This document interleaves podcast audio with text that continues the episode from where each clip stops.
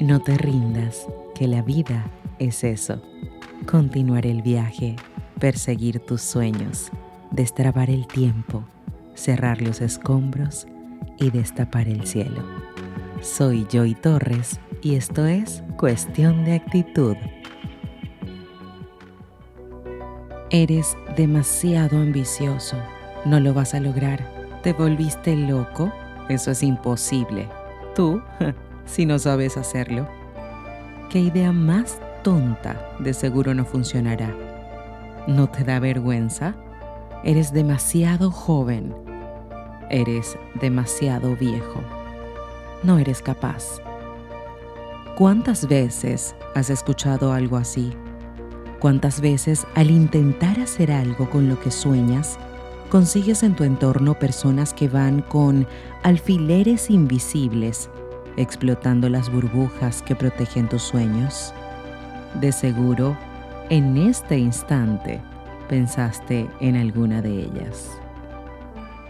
Las personas que se dedican a destruir los sueños de los demás suelen experimentar una profunda amargura, decepción y frustración, aunque no siempre lo demuestran.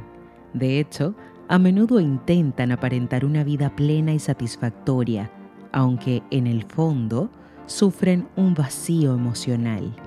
Muchas veces esa visión pesimista del mundo proviene del fracaso en lograr sus propios sueños. Otras veces su actitud proviene de la falta de coraje, aderezado con una dosis de envidia.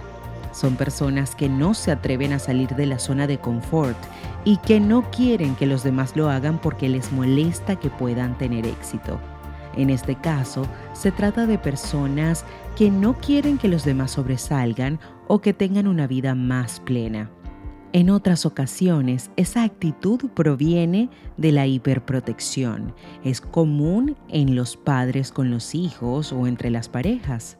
Con buenas intenciones quieren cortarle las alas porque temen que vayan a sufrir un fracaso o lo que es peor aún, que rompan el cordón umbilical que les mantiene atado a ellos.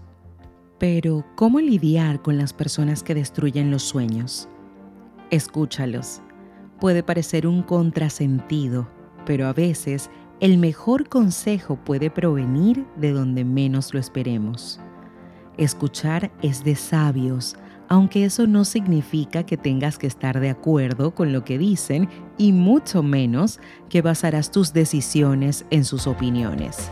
Sin embargo, quizás de su negatividad puedas encontrar algún riesgo que no habías previsto para que puedas prepararte mejor para afrontarlo. La clave radica en usar esa negatividad a tu favor como arma para prepararte contra los imprevistos agradeceles su opinión. En vez de estar a la defensiva, simplemente agradeceles su opinión. Es habitual que esa actitud los desarme. La gente no espera recibir palabras amables y respetuosas cuando se comportan de manera crítica o despectiva o intentan destruir los sueños ajenos. Diles, aprecio tu opinión, pero seguiré adelante.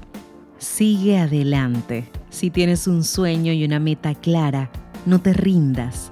Es muy fácil caer en la negatividad. No cabe dudas de que encontrarás obstáculos y contratiempos, pero eso forma parte del camino. Asegúrate de no hacer imposible lo posible. Y como diría Benedetti, no te rindas. Por favor, no cedas aunque el frío queme, aunque el miedo muerda, aunque el sol se ponga y se calle el viento, aún hay fuego en tu alma, aún hay vida en tus sueños, porque cada día es un comienzo, porque esta es la hora y el mejor momento, porque no estás solo, porque yo te quiero. Da igual lo que piensen los demás si tú verdaderamente crees que lo que te propones es factible de hacer, es posible y que no daña a terceras personas, pues adelante. Llénate de valentía, llénate de amor y protege tu burbuja, protege tus sueños.